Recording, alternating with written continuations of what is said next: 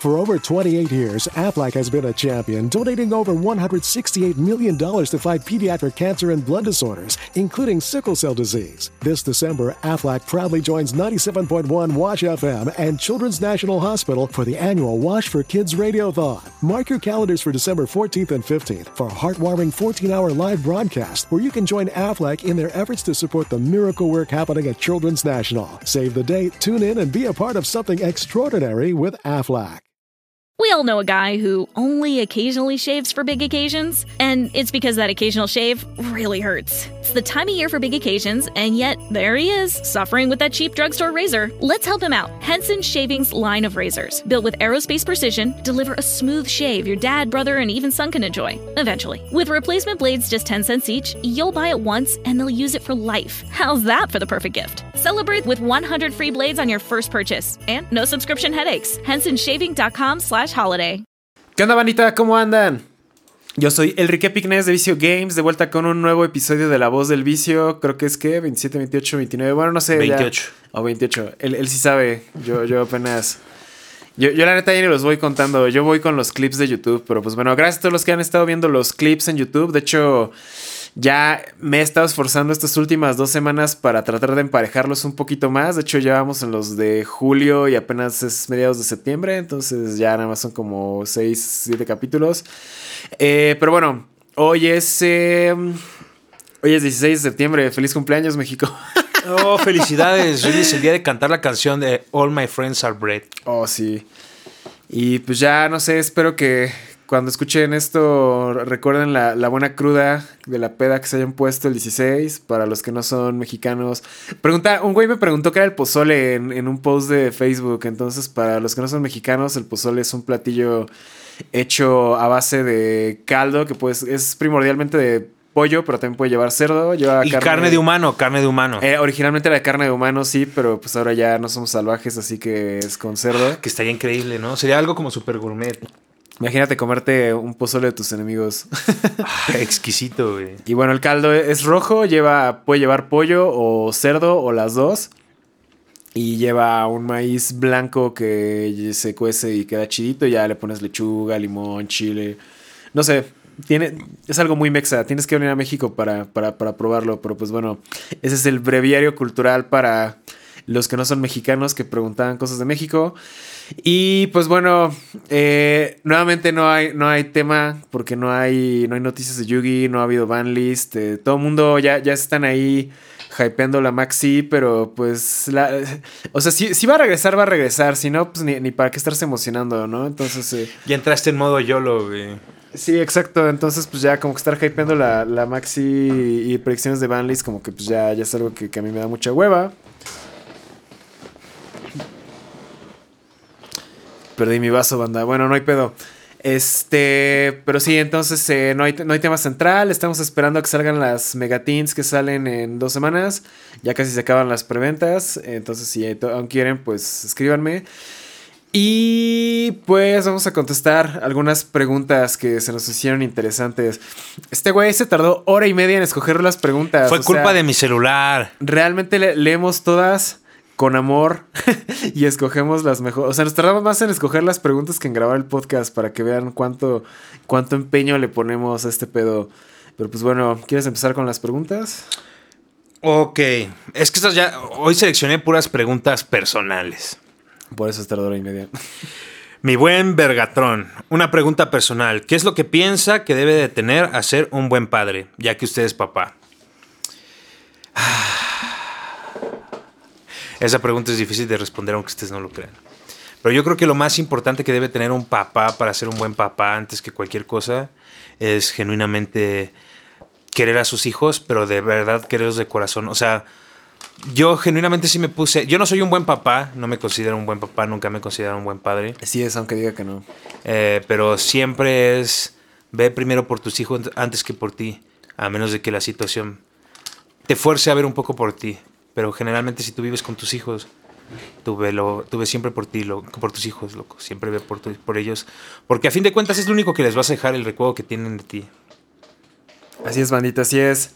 Se, sean buenos papás y pues ya, si van a traer a alguien a este mundo, pues pues mínimo Chale, va a estar, va a ser una hora sad, güey. ¿eh? terminen siendo buenas personas. Va a ser una buena, va a ser una- Eh, eh, o bueno, a lo mejor eh, ellos, eh, o sea, el- el- lo, lo que pasa Pero igual con no los depende hijos- de ti al Ajá. 100%, ¿no? Lo que pasa con los hijos es que, bueno, al menos mi filosofía es que pues ellos van a tomar sus decisiones, ellos van a saber cómo cagarla y pues les cuesta a ellos levantarse, ¿no?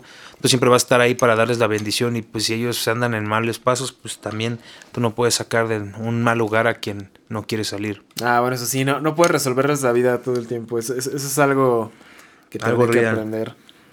Qué loco, qué loco. Bueno, yo no me he reproducido, así que no, no puedo aportar mucho en la conversación, pero pues no sé. A mí como hijo tal vez me, me hubiera gustado que me hubieran dejado cagarla más porque llegué, llegué a la vida adulta siendo perfecto y, y luego no sabía un carajo. Entonces creo que no, no sobreprotejan a sus hijos, banda. Si no terminan haciendo videos en YouTube y jugando cartas. A mí sí me cargó la verga mucho. No, no se vayan a los extremos locos. Este, ¿algo más que quieras agregar? Y pues, más que nada, pues es lo que te diga tu corazón. Que sepas que tú, tú que está bien, porque tampoco vayas a- vayan a salir con jaladas de que no, mi corazón me dijo que le pegara. No, no, no. O sea, hagan. Ah, realmente, si eres papá, sabes lo que se siente que es cargar a tu hijo por primera vez. Y sabes que en ese momento ya no eres la misma persona. Entonces, eh, pues, saboren ese momento, saboren ser padres porque uno siempre es padre hasta que ya no lo es. Y eso es la- Oh, y eso- y eso es- deep. y eso es la y esa es la y es o te mueres o simplemente ya no puedes estar con tus hijos, entonces siempre siempre aprovechen ser papá, nunca se quejen de eso porque es la labor la- es el único trabajo realmente importante en la vida. Así que porque es el único que va a dejar algo para siempre, ¿sabes? O sea, tus Claro, hijos claro. probablemente tengan hijos y y pues lo que tú le enseñes a tus hijos se les va a quedar a todos. Qué deep, loco, qué deep. No, no está tan bueno, sí, no, sí. sí, estuvo deep. estuvo cool. Uno es papá cool. hasta que ya deja de ser papá. Estuvo cool, estuvo cool. Pues ya ahí lo tienen, bandita.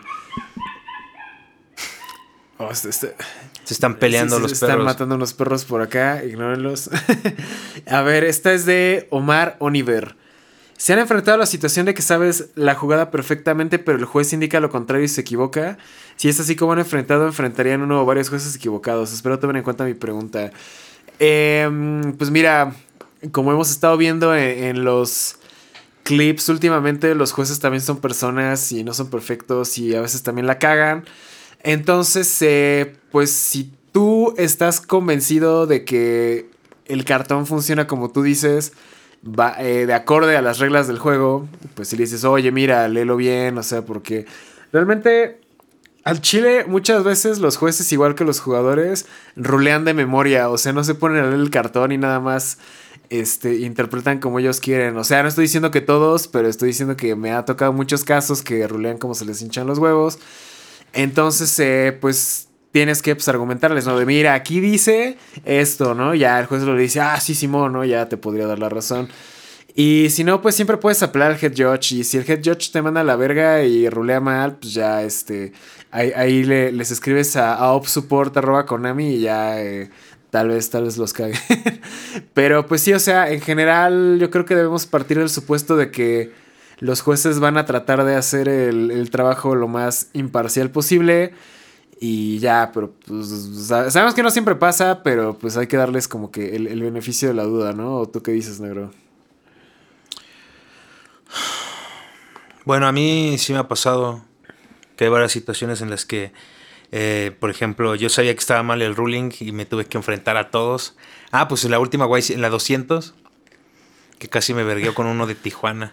Ya, ve- ve- ver la historia de la ogra y el Fireball Dragon. Sí, está. Aquí, aquí insertas la historia del Firewall Dragon y la obra. Que yo sabía que estaba mal, pero pues bueno, al final no se puede hacer nada. Sí, bu- o sea, no siempre, no siempre vas a poder resolverlo de la forma correcta, pero pues sí, o sea, les digo, a, a veces, a veces, pues sí, si les falta a los jueces tanto actitud de servicio al cliente como ser imparciales. De hecho, ya el, el- Edgar va a escuchar este podcast y va a decir, no mames, te la vis cagándote en los jueces, pero no. Sé que hay jueces muy buenos y también jueces que dejan mucho que desear, pero pues es- eventualmente nos debemos mover a una dirección en la que haya más jueces buenos que malos, ¿no? Entonces, eh, pues sí, esa, era la, la pregunta. Yo creo que un poco rápida, concisa. Y te toca la siguiente. Ok. Esta la envía el buen yo, Jonathan Hernández. La neta, yo ya no vengo a preguntar necesariamente de cartón. ¿Qué videojuegos relacionan con qué etapa de su vida? Y ya de bonus, ¿cuál es su primer ah, recuerdo de gamer adicto al cartón? El primer juego que recuerdo yo cuando era chiquito, el primer contacto que tuve con videojuegos, fue con el Banjo Kazooie o Banjo Tooie de Nintendo 64. Lo tenía mi primo y me fascinó ese juego porque tenía, pues ves que va a sonar bien a pinches caros. Ves que salía el pájaro de la mochila. Entonces a mí me gustaba que, pues, que era un personaje que, ¿Cómo ten- salía el pájaro? que era un personaje que tenía como alguien que le ayudaba, ¿no? Porque yo era un niño muy solo. Entonces, este, me latía un chingo ese pedo, ¿no? Que, que ese güey no estaba solo, ¿no? Ese fue el primer acercamiento que tuve a los videojuegos. Eh, a mí me, me encantaba, me encantaba, me encantaba ese juego. Y yo les pedí a mis papás precisamente el, el Nintendo 64. Pero cuando fueron, el, el de la tienda les dijo, pero es que miren, acaba de salir el PlayStation One o el PlayStation, es 10 mil veces mejor. Entonces a mi papá me terminó comprando el PlayStation, de lo cual no me arrepiento, porque recuerdo que pasaba horas y horas y horas jugando Spyro the Dragon. Y después de ahí, pues los mejores juegos, los más memorables, yo creo que salieron en PlayStation, porque además como eran los más pirateables. Perdón, eh, disclaimer de... sí, memorable, sí. me- Sí. ta- mejores tal vez no, pero, Pero lo- los más sí tiene cosas muy... Las dos consolas tienen cosas muy chidas. Y luego ya, luego ya me regalaron en una Navidad del 64. Eh, la siguiente consola que relaciono con mi infancia es cuando tenía. Déjame researcheo rápido. En, ¿En qué momento fue en el que salió este el Dreamcast? Ah, porque yo sí tengo un 2001. Dreamcast todavía. De hecho, deberíamos hacer un streaming de Dreamcast? jugando juegos de Dreamcast. Oh. Nada más hay que comprar dos controles más para Ah, que sin pedos, sí. Sí lo conseguimos. Sí. Y un adaptador HDMI. Ah, sí, sí se arma sin pedos. O sea, eh, después de eso, después de tener el 64 y el Play, eh, yo tenía un primo que viajaba mucho a Estados Unidos y un día regresó con un Dreamcast.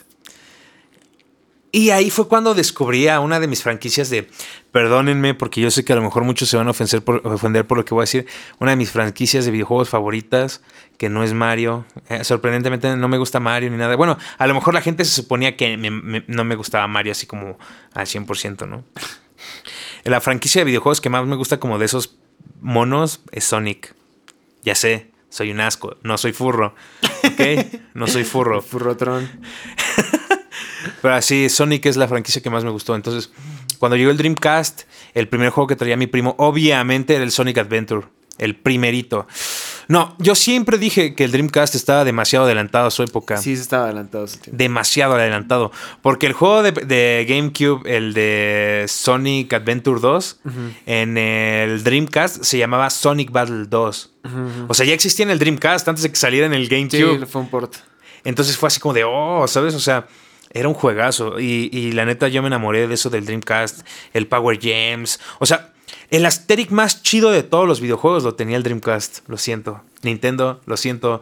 Sega, pero pinches. Que diga, lo siento Sony, pero la neta, Sega sí se la había rifado. El problema fue que el Dreamcast fue muy demandado. Conseguirlo en México fue un pedo, o sea, fue un pedo. Mi papá, eh, eh, mi papá con tal de consentir a su hijo viajó hasta Monterrey para ver si lo conseguía y sí, lo consiguió. Porque conseguir un Dreamcast era un pedo, o sea, eh, era, es la consola que creo que menos producción tuvo. Sí, fue muy limitado. Pero no manches, qué preciosura de consola. Yo nunca he jugado un Dreamcast en físico. Sí, o sea. Sí, sí, ya, ya, lo voy a buscar, lo voy a bajar y vamos a hacer Va, un streaming de Dreamcast. shh, ya, ya, ya. Ya lo escucharon aquí, bandita. Juegos retro con el Vergatron. Eh, a ver, ¿tienes más juegos o consolas que te Ajá, eh, ese, ese me recuerda como esa edad en la que tenía como 7, 8 años. Después de eso llegó el GameCube. En el GameCube fue donde conocí a Mario Party y, y Pikmin. Los juegos que más me gustan de GameCube fueron Mario Party, Pikmin y eh, aunque todo mundo le cague, porque a todo mundo le caga, pero pues yo soy pinche raro, a mí sí me gusta el Super Mario Sunshine. Está increíble. Ah, mi hermana lo odia, pero no mames, está El- increíble. el Star Fox Mario, Parkour. Está, el Star Fox Assault, güey. Está. Y el Star Fox. Star, Star Fox Adventure. Está muy verga, sí. Ah, Star Fox era. Star Fox ese, es ese juego que me hizo una vez coordinarme con mi primo. Que se me- hicieron furros. No, no, no. No, nos coordinamos mi primo y yo para fingir que estábamos enfermos para no ir a la escuela y pasarlo de todas las maneras posibles, el de 64. Ah. Después nos metieron una verguiza, ¿no? Pero, pero valió cada segundo. Eh, y que recientemente volví a hablar con ese güey, la neta. Qué bueno que lo volví a, volví a topar bien y nos entendimos porque ya lleva como unos 15 años que no hablaba con ese güey. Sí. Pero la vida es cabrona y más aquí en el barrio. Eh, después de, del GameCube, ya llegamos al Xbox. En el Xbox, el Kingdom Under Fire y los Ah, Fables. sí, sí. Los Fables. Ah, sí. Luego el 360 con. Ah, bueno, y los Halos también. Luego el 360. El 360 pasó como casi, casi sin pena ni gloria. El- los, los mejores juegos para mí fueron el Fable 3, el Halo, bueno, sí, el- el- los Halos. Y ya después de ahí, genuinamente ya no me recuerdo ninguno del, del 360. Creo que el 360 hizo que perdiera un poco la fe en los videojuegos. Luego, ya cuando tenía 17, 18, fue que me compré el Play 4. Luego, luego de que salió. Lo compré luego, luego, casi. Es de los primeritos. Y ahí sigue. Ah, pero no mames, el de- Play 4. desconectándose del wifi a cada rato. Desconectándose del Wi-Fi a cada rato. Ya viste que sí es un pedo del Play de Sí, primera sí. generación. Eh, pero el Play 4 sí es, sí es una consola que he disfrutado bastante. O sea, sí tiene juegos muy chidos. Yo creo que genuinamente esta generación sí la ganó. O sea, la generación que acabó, la del Play 4, el One y. Y el. Bueno, el Switch. El Switch ya es atemporal. Sí, el Switch es, ajá, es- bueno, es que realmente esas iban con el Wii U, ¿no? Y ese valió pistola Ajá. desde, desde que salió. Desde que salió. Eh, yo creo que ganó Play, la neta. Critíquenme, fúnenme y díganme lo que quieran, pero PlayStation se llevó a todos entre las patas porque tuvo los mejores juegos exclusivos. Y God of War está muy verga. Es- está increíble. El Play 4, la verdad, sí fue una consola que no me arrepiento de haber comprado nunca. Y el Nintendo Switch, fíjate que sí he llegado a pensar así. O sea, sí lo he visto y digo, como que en la casa de empeño se veía mejor. No, a mí sí me gusta el Switch. O sea, me gusta por el Pokémon Unite, porque genuinamente ya es lo único que juego. Me y porque me jugué. me jugué el Xenoblade, los Xenoblade Chronicles. Y ya de ahí en fuera. eh, a mí Nintendo me ha fallado bastante con, con- con lo que ha hecho últimamente. Simón, a ver, yo primer contacto con videojuegos fue eh, juegos de PC en mi casa, les digo Doom, Prince of Persia, cosas de ese estilo. Eh, teníamos un Sega Master System con dos juegos que era ¿qué? Dragon Crystal, que es como un tipo Zelda, y uno que se llama Forgotten Worlds, que es un shooter que la, la neta está muy cabrón. Y ya, este, luego eh, mis tías tenían un, un Super un Nintendo, un NES. No, no, no un Family o como les dicen aquí en México, ese sí era un NES. este, porque ah, eso es algo que, que noté mucho en, en cuando iba a la primaria, que muchos hablaban de los Families y yo nunca había visto un Family y no sé qué verga era un Family. Y ya luego vi que era un NES pirata asiático. Pero bueno, ellas sí tienen un NES. Entonces, eh, pues ahí jugué Mario, Zelda, Dog Hunt, este, había uno de... Ah, The Guardian Legend, no mames, ese, ese es, uno, es uno de los juegos más vergas de esa generación que nadie conoce. Es, literalmente un, un Zelda con shooter, con un chingo... O sea, ese juego estaba muy adelantado a su tiempo. Eh, y pues ya, sí, un montón de juegos de, de Ninja Gaiden y sí, o sea, cosas así que jugaban puro- puros adictos a la piedra. Eh, pues en el NES. Ya luego mis tíos tenían el, el Super Nintendo y luego se lo vendieron a mi papá y pues ya ahí también compró un buen de juegos de Super Nintendo. Entonces ahí jugué con mi hermana un buen Street Fighter, las Tortugas Ninja, Super Mario World, el Mario Kart original. O sea, sí, sí, yo creo que esa sí fue de las consolas que jugué un chingo. Eh, ya después cuando ya tenía como 8 o 10 años más o menos fue que salió el, el 64, que salió en el 96. Yo tenía como 4 años cuando salió, pero pues nos lo compraron hasta como el 98. Y pues ya ese fue Zelda Ocarina of Time. Eso así como los juegos que más he jugado. Ese sí lo terminé con todos los corazones y todo el pedo. Majora's Mask, igual me recuerda mucho a esas vibes como de salir de la primaria. Em, ¿Qué otro? Ah, pues Pokémon, Pokémon Stadium. Sí, me mamaba Pokémon Stadium. Ah, retitas de Pokémon Stadium estaría increíble, ¿sabes? Ya sé. ¿Sabes qué está bien verga de Pokémon Stadium? Los minijuegos. es, es el Mario Party. Las ratatas. El Mario Party escondido. Ese sí está muy verga. Em, pues ya luego tuve el GameCube. eh, de lo que más jugaba era Smash. Nunca, nunca me volví pro player de Smash, pero sí jugaba mucho, mucho Melee en su momento. Em, ¿Qué más? Ah, bueno, a mí me mamaba el de Star Wars, el Rogue Squadron. Y el, el 3 no estuvo tan chido, pero el 2 sí, ese sí, pinche juego perfecto. Em, Metroid Prime, Metroid Prime 2, este, Zelda The Wind Waker, igual ese le metí un chingo de horas. Y pues ya, esos fueron juegos como de primaria slash entrar a la secundaria. Ya luego el Wii, yo sí tuve Wii. O sea, aquí vamos notando un patrón de que fui chico Nintendo toda mi vida. en el Wii, eh, pues ya empecé a jugar, pues básicamente un poco menos porque ya estaba, ya, ya, ya no tenía tanto tiempo de jugar. Eh, Mario Kart, el, el Zelda Toilet Princess. El juego que yo creo que más disfruté del Wii fue el Skyward Sword. Y para esa época empecé a comprar juegos viejitos de GameCube que no había jugado. Entonces compré el de Metal Gear Solid de Twin Snakes eh, para GameCube, que está increíble. Compré el de Eternal Darkness. No mames. De hecho, tengo ganas de echarme el Eternal Darkness en, Twitch en octubre, porque la neta ese sí está bien verga como para el, el mes del terror. Y ese juego también estaba súper adelantado a su tiempo. Em, ya después eh, pasó algo cagado. Yo dejé de jugar videojuegos en. Más o menos cuando entré a la prepa, porque pues ya el Wii fue la última consola que me compraron mis papás. y ya de ya no me quisieron comprar el, el Wii U cuando salió. Em, pues en la prepa todavía jugaba con mis amigos el Wii. Jugaba em, un chingo de Smash. Yo creo que el Brawl fue de los juegos que más jugué. Eh, igual iba comprando así juegos. Pero sí, como, como que ya, ya fue más o menos muriendo mi interés. O sea, era Smash o nada, ¿no? Y ya después eh, entré a la carrera, dejé de jugar videojuegos hasta que ya me iba a graduar, que no sabía qué hacer con mi vida. Y un amigo estaba vendiendo su Xbox 360, el Elite, el negro. Me lo vendió en 1300 pesos con dos juegos y uno de ellos era Gears of War.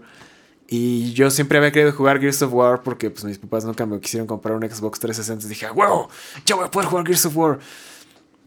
Y ya, este, pues hasta la fecha ese Xbox 360 todavía vive. De hecho, los que siguen el canal ya, ya lo han visto. Es en el que jugamos a principios de este año juegos en, en Twitch. Ahí nos echamos... eh, eh, pa- pasó, pasó algo cagado. O sea, eh, me terminé de, de graduar. Empecé a comprar juegos de Xbox 360 así de 100 varos de los que ya nadie quería. Y pues ya así jugué todo lo que no había jugado, ¿no? Assassin's Creed y madres así.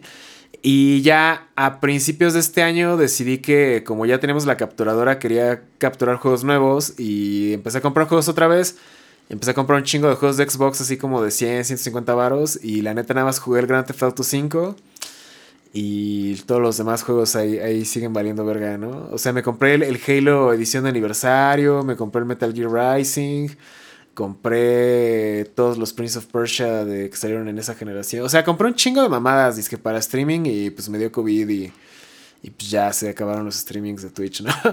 Pero pues bueno, em, yo creo que en sí lo, lo que, lo que me llevó a todo esto es que, pues sí, el se- se- ser gamer ha sido ah, parte importante en mi vida. Y pues ya ven que estuve igual un rato ahí jugando con el Bogart, el Donald Silver, que jugábamos así todo, ¿no? Assassin's Creed y este, los Doom. Ah, por ejemplo, Doom Eternal ha sido como el juego que más me ha mamado de los últimos dos años.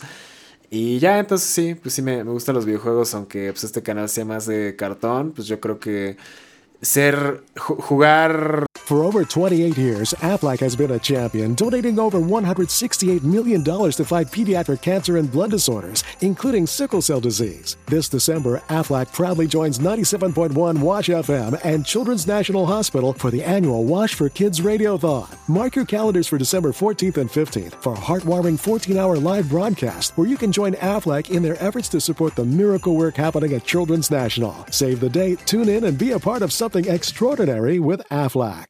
TCGs y jugar videojuegos va súper de la mano, ¿no? Entonces, este, pues no sé. Ya les pasamos un chingo de recomendaciones en esta pregunta que duró un chingo y pues ya si quieren buscar esos juegos, pues sí, denles una oportunidad. Voy yo, ¿verdad? Este, no, esa pregunta fue tuya. Ah, sí, ¿verdad? Es que sí, sí, se, sí se fu- fumó mucho crack el yo. A ver, esta sí es de Yugi. Alain Domínguez. Tío Visión. Porque siempre me ponen Tío Visión. ¿Crees que Brothers of Legend traiga la reimpresión de Access Code? Tal vez, o si no en la Maximum Gold, no lo sé. No me voy a poner a, a- a especular 10 minutos sobre un maldito banner. Entonces, pues, tal vez. Eh, segunda pregunta, ¿crees que se puede armar un deck para cualquier posible contingencia? Supongo que te refieres que si se puede armar un deck que haga todo y no, no se puede. O sea, ya, ya hablamos que la consistencia es que tu deck haga una sola cosa un chingo de veces. Entonces, si tratas de hacer un deck que haga todo, pues terminas haciendo un deck que no hace nada. Entonces, este, pues obviamente tu deck va a tener ciertas deficiencias que van a ser autoluz, pero pues es mejor tener como que ciertos blind spots que igual y puedes medio, eh, pues tratar de, arreglar con el side deck, aunque el side deck no va a hacer que tu deck funcione si no funciona, eso ya lo hablamos anteriormente. Pero pues sí, el side deck es más como para eso, quitarte lo que no te deje jugar y cubrir esos blind spots, pero pues no, no, no, no muchas veces no es óptimo. Entonces, no, yo creo que no existe un deck que pueda hacer todo. ¿O ¿Tú, tú cómo ves eso, negro? Yo creo que no existe un deck que se pueda hacer todo. Y. A ver, ¿cómo, cómo era la pregunta entera otra vez? Que si se puede armar un deck para cualquier posible contingencia. Ah, no, no. O bueno, se podría, pero siempre va a haber. O sea, se podría, pero el hecho de que lo puedas hacer no significa que sea bueno. Porque si estás diseñado para cualquier tipo de contingencia, eh, va a llegar un punto en el que tu deck simplemente es inferior a decks similares a los que son de él. Entonces eso te, te jode en el mirror match. Exacto, entonces mejor enfóquense en una sola cosa y háganla un chingo de veces. Vas, negro. Ahora sí, pregunta yo. Sí. A ver, esta. Les digo que hoy, hoy, hoy, hoy, hoy vine con ganas de llorar en el podcast, bandilla. Dale, dale, dale. Señor, este es de Rogelio Valero. Señor Todo, y la preguntó como unas cinco veces. Señor Todopoderoso Vergatrón, que de la filosofía del cartón, mi pregunta es: ¿Qué pedo con su vida y dónde podemos oír sus filosóficas canciones y para cuándo la biografía del Vergatrón? Mm, ¿Qué pedo con mi vida? Ok, resumamos el último, ¿qué? Los últimos, este. ¿Qué meses? eh, Estamos en el mes 9, ¿no? Resumamos los últimos nueve meses. Están bien cagados. Eh, como bien cagados. Eh, como. Es que al parecer. Mucha gente no sabía que yo estaba casado.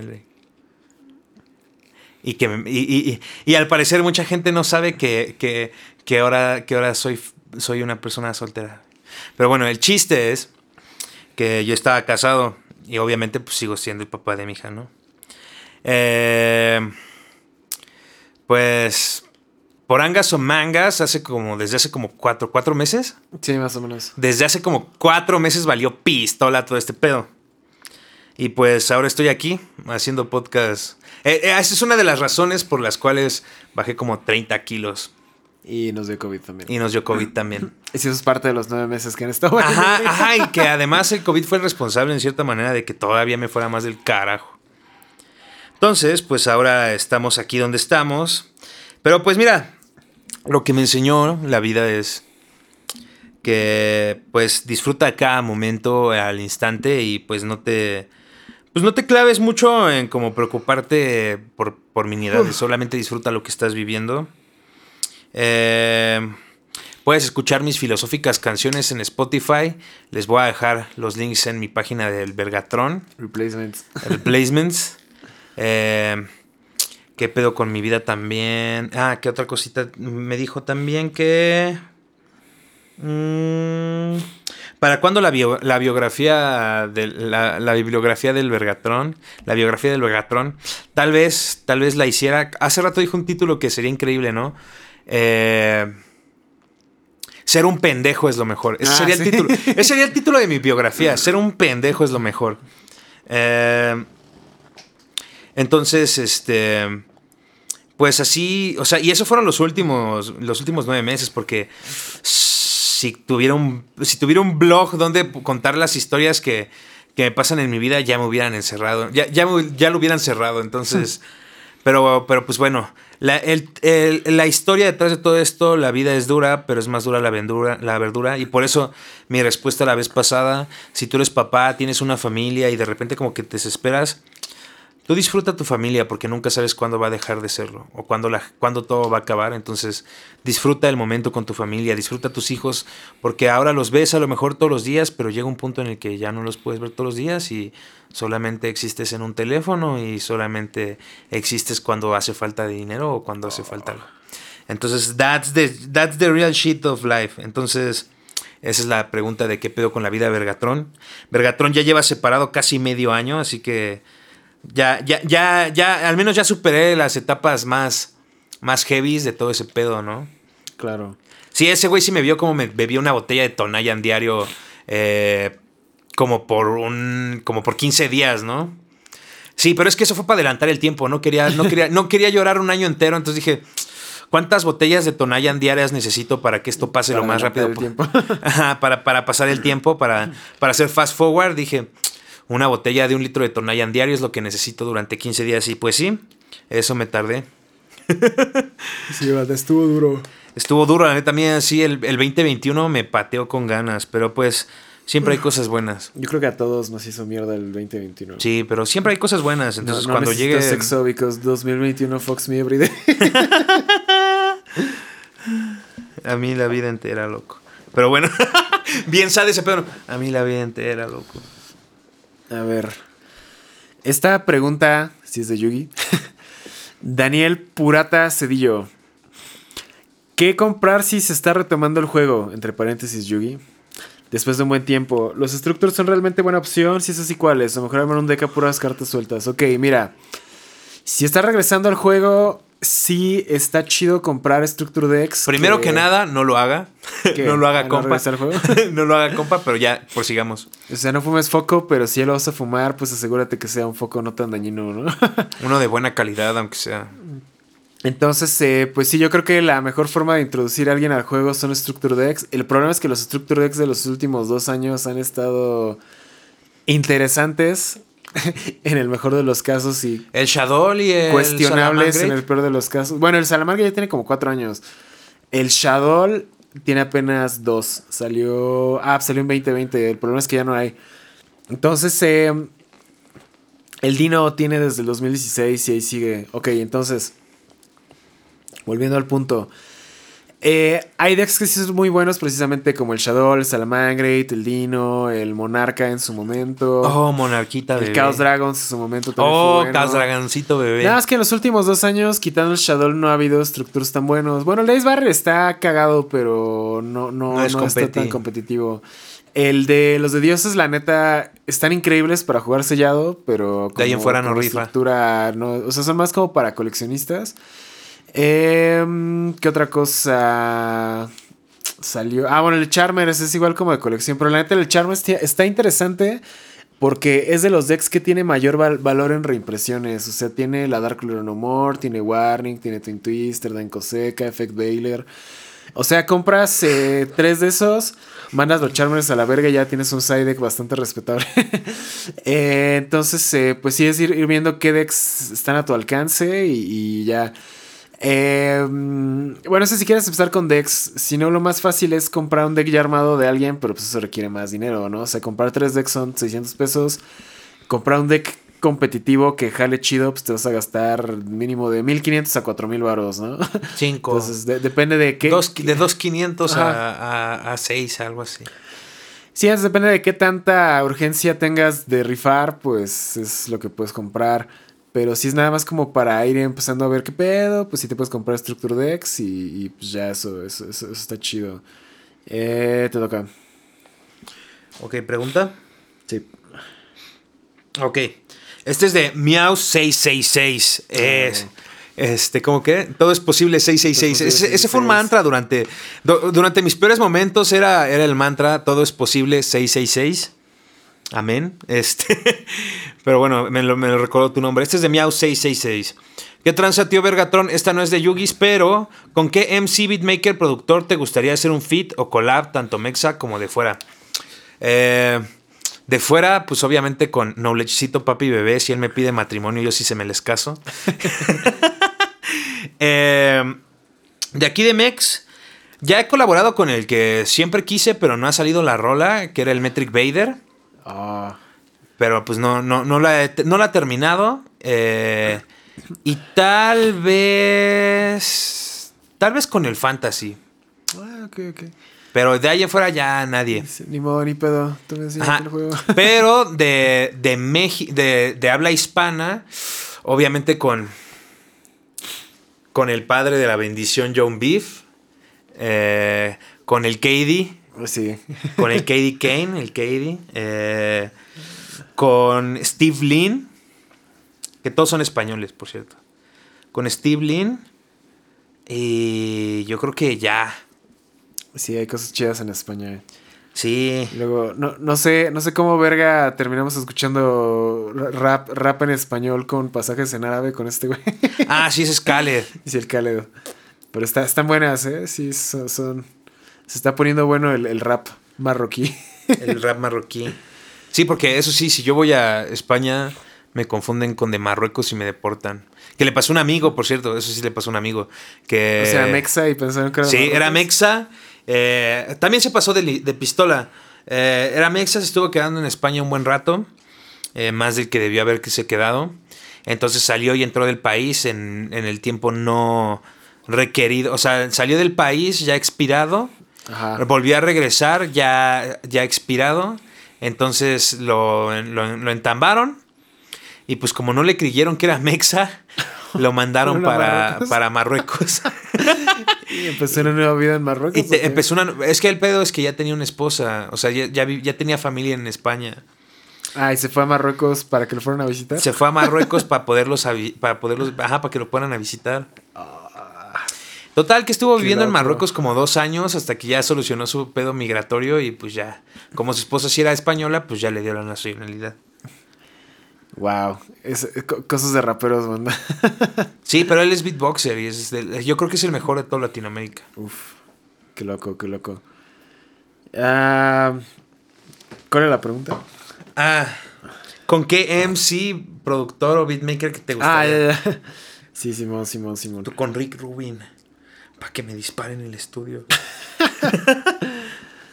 A ver, siguiente pregunta de Fercho Zamora. Tío Vicio, tú como tienda, ¿qué opinas de que Konami no sacó nada de producto relevante en estos meses y en los últimos meses das que los productos octubre la lata, noviembre la gol y diciembre battle, si no mal recuerdo? Ok, creo que sí tiene una explicación eh, empresarial. Las, bueno, las marcas, eh, bueno, las empresas que cotizan en la bolsa, bueno, en general todas las empresas, eh, tienen esto que se llaman los, los cuartos fiscales. Entonces, eh, digamos que el rendimiento de tu empresa se mide por cuarto fiscal, ¿no? O sea, de enero a marzo es uno, de abril al otro, o sea, son cuatro en total, ¿no? Entonces, abril a junio, julio a agosto y septiembre a diciembre, o no sé. Mi hermana les puede explicar más de eso. Dice que están en cierre de cuarto porque es septiembre. Pero bueno, bueno, es que son tres, cuatro bloques de tres meses.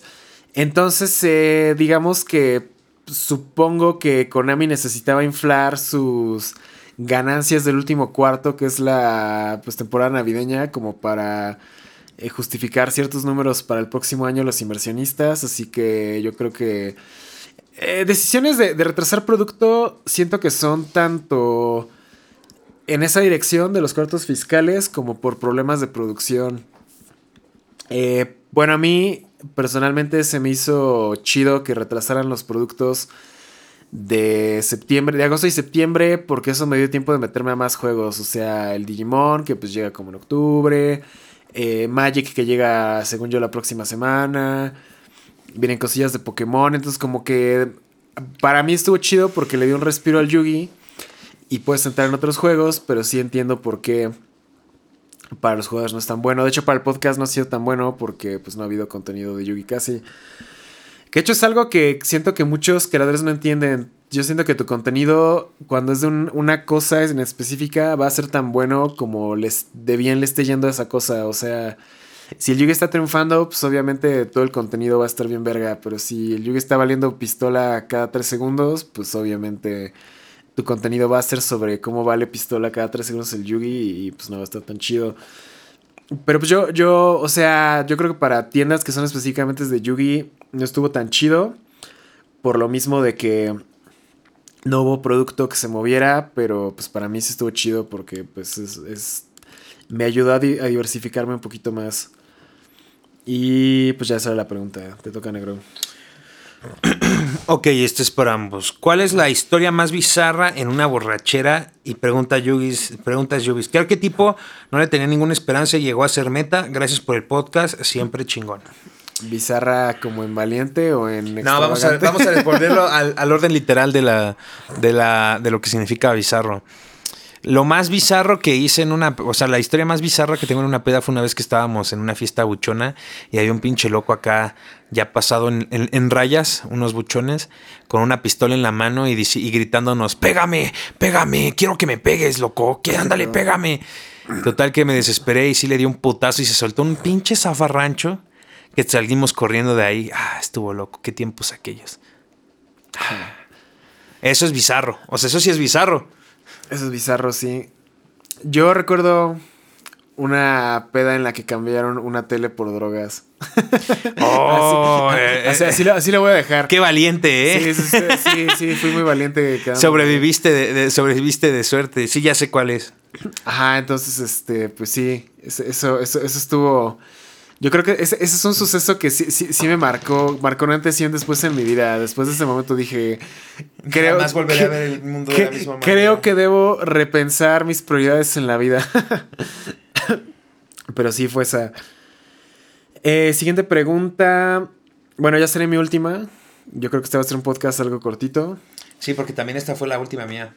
José Roberto Jiménez Ochoa, tío Vicio, ¿has tenido acercamiento con Konami? ¿Por qué no te mandan latas?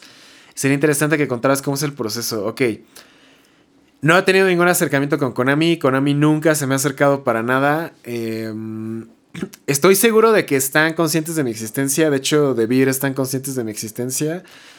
Eh, tanto de Yu-Gi-Oh! de Board Games, pero me mandan solo cosas de Board Games porque de Yu-Gi-Oh! depende directamente de Konami o algo así. No sé, cosas empresariales. Eh, pero pues sí, no, no se me han acercado oficialmente para nada que tenga que ver con Yu-Gi-Oh! Eh, y aunque sí sé cómo es el proceso, por ejemplo, a los, los creadores que sí están patrocinados, pues les, les mandan mails de Konami y ya les, les dicen que pues quieren colaborar y que les van a mandar el producto y, y, pues ya les mandan una caja o cosas así. Los que conozco que sí están recibiendo producto a cada rato son dos españoles, que es el doyo del duelista, el shoutout al Pablo, y el, el guardián celta, que de hecho ellos les mandaron megateens. Y, o sea, voy a decir, puto Pablo no nos dijo cuáles eran las reprints, pero pues está contractualmente obligado a no hacerlo. Entonces, o sea, o, o sea, reconozco que, que sí cumplió el acuerdo con Konami, ¿no? Podría habernos filtrado, pero no, no lo hizo. Entonces, eh, pues sí, básicamente te, te mandan producto anticipado para que pues te dé tiempo de llegar, de grabarlo, de subir el video, de que te lo revisen. Y pues a cambio tienes que no revelar cosas que pues, se me hace entendible. Em, pues no sé, o sea, yo no me cierro a que Konami me contacte algún día y nos mande cosas, pero sé que no lo van a hacer porque pues este canal no es muy políticamente correcto que digamos. No es muy políticamente que. No es nada políticamente correcto. Entonces, em, pues sí, sí, básicamente sería eso. Em, he tenido acercamiento con otras compañías, sí, con Riot. eh, Para el torneo de. El gran torneo de leyendas del año pasado, de Legends of Frontera. Nada más que no te escribe Riot directamente. Me escribieron a través de una agencia de publicidad que se encarga como de, todo eso. Y pues ya. Ya básicamente fue, fue así como empezaron los mails. Y ya, o sea, sí, sí hay gente de Riot que trabaja en México leyendo los mails. Pero realmente como que delegan, delegan muchas cosas. Lo cual está bien porque pues así no, no tienes tanta burocracia como en, en Konami o en empresas más grandes. Bueno, no, tal vez no, tal vez no más grandes, sino tal vez más cuadradas sería, sería el nombre. Y he tenido acercamiento con Bushiroad. Ahí, ahí fue diferente porque hace como tres años hubo un evento de prensa de Bushiroad en la Freaky 2, eh, que es la de Uruguay. Me invitaron a ver qué pedo y pues ya fue el, el jefe, el ¿qué? Presidente de ventas, jefe, gerente de ventas general de Norteamérica. Y también venían un par de, de japoneses que... Ellos sí nos ven como Norteamérica. Eh, no, ellos nos ven como Latin and South America, desafortunadamente. Sí. venían también un par de japoneses de puestos altos y pues ya estaban haciendo así como eh, presentación de los nuevos productos y lo que iba a salir y, o sea, era así como como, no, no sé, como, sí, de estos eventos de prensa gringos, así de que un güey te va platicando qué productos van a salir y, la gente aplaude y te pasan unos slides de PowerPoint. Entonces. Mostrando eh, por qué este producto es mejor que el anterior. Ajá, exacto. Entonces, eh, pues ahí lo que hice fue que en la sesión de preguntas pregunté que eh, si iba a haber más apoyo para creadores de contenido mexicanos, porque pues realmente se necesitaba más promoción de los juegos y pues ya me preguntaron que cuál era mi canal, que cuántos seguidores tenía. En ese momento tenía como, creo que 15 mil o 17 mil suscriptores. Y dijeron, no, no mames, tienes 17 mil suscriptores de Vanguard nada de Yu-Gi-Oh! Y fue así como oh". pero bueno, sí nos interesa trabajar contigo, ¿no?